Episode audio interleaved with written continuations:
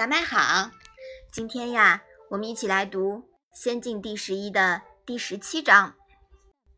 你先来念一下好吗？季氏附于周公，而求也为之聚敛而复益之。子曰：“非吾徒也。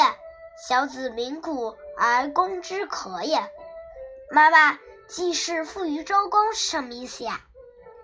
就是季氏比周朝的公侯还要富有。聚敛是什么意思呀？聚敛啊，是积聚和收集钱财，也就是搜刮的意思。那益是什么意思呀？复益之的益呀，是增加的意思。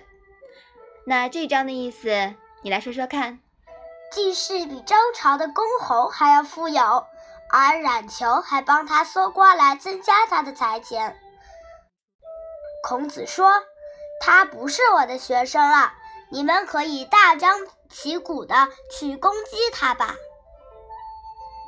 鲁国的三家曾于公元前五六二年将公室，也就是鲁国国君直辖的土地和附属于土地上的臣民瓜分，季氏啊。分得了三分之一。公元前五百三十七年，三家第二次瓜分公室，季氏又分得了四分之二。由于季氏推行了新的政治和经济措施，所以很快富了起来。孔子的学生冉求帮助季氏积敛钱财，所以孔子很生气，表示。不承认冉求是自己的学生，而且让其他学生打着鼓去声讨冉求。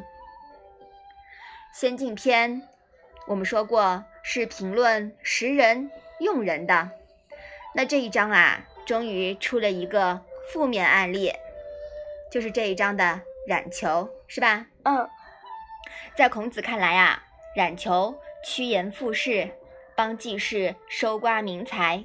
可以大张旗鼓的去攻击他，但奇怪的是，这样一个被孔子骂过的弟子，《论语》中却有称呼他为冉子。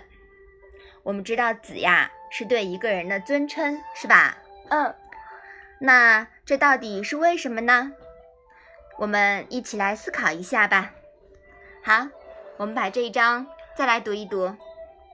季氏富于周公。而求也为之聚敛而复益之。子曰：“非吾徒也。